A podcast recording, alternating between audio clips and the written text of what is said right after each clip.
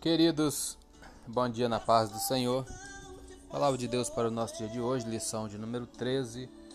O título: Voltados os olhos para a bendita esperança. Textuário Tito 2,13 diz: Aguardando a bem-aventurada esperança e o aparecimento da glória do grande Deus e nosso Senhor Jesus Cristo. Verdade prática: a nossa esperança é algo vívido e real não se baseia em utopia e nem em imaginação humana, mas em fatos revelados na palavra de Deus e confirmados pela história. Leitura diária de hoje, quinta-feira, Lucas 21, 34 a 36. É necessário orar e vigiar em todo o tempo. Diz assim a palavra do Senhor.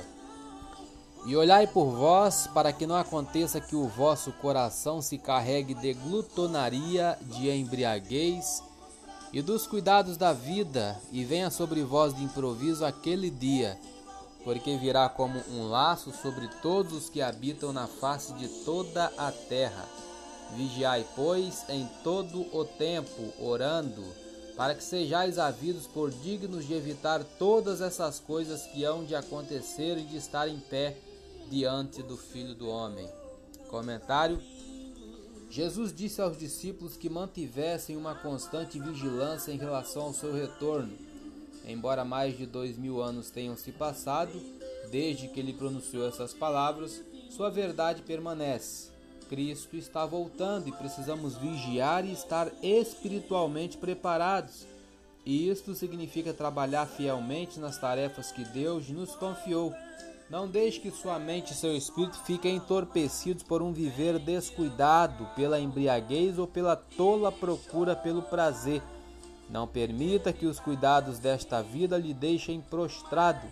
Esteja pronto a mover-se de acordo com a ordem de Deus. Poucos dias depois de dizer aos discípulos para orar, a fim de que pudesse escapar da perseguição, o próprio Senhor Jesus pediu a Deus que o poupasse das agonias da cruz se esta fosse a vontade do Pai. Não é normal querer sofrer, mas, como seguidores de Jesus, devemos estar dispostos a padecer se assim pudermos ajudar a edificar o reino de Deus. Temos duas promessas maravilhosas que nos ajudarão à medida que enfrentamos o sofrimento. Deus sempre estará conosco e um dia nos resgatará e dará a vida eterna. Pegando uma referência do 2134, Romanos 13, 13. Romanos 13, 13. Andemos honestamente como de dia, não em glutonarias, nem em bebedeiras, nem em desonestidades, nem em dissoluções, nem em contendas e inveja.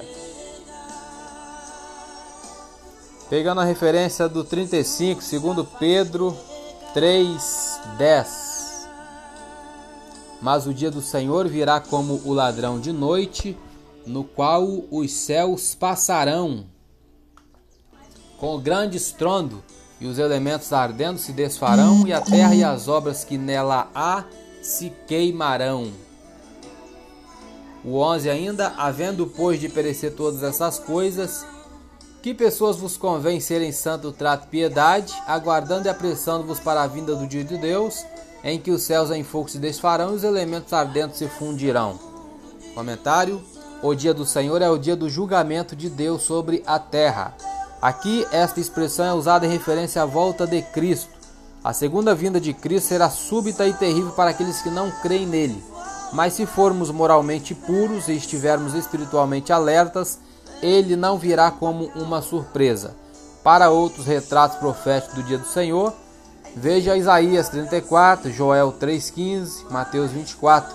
Por sabermos que a terra será totalmente queimada pelo fogo do juízo divino, devemos colocar a nossa confiança naquilo que é duradouro e eterno e não estar apegados a este mundo, aos seus tesouros ou anseios. Você passa a maior parte do tempo acumulando posses ou se esforçando para desenvolver um caráter semelhante ao de Cristo.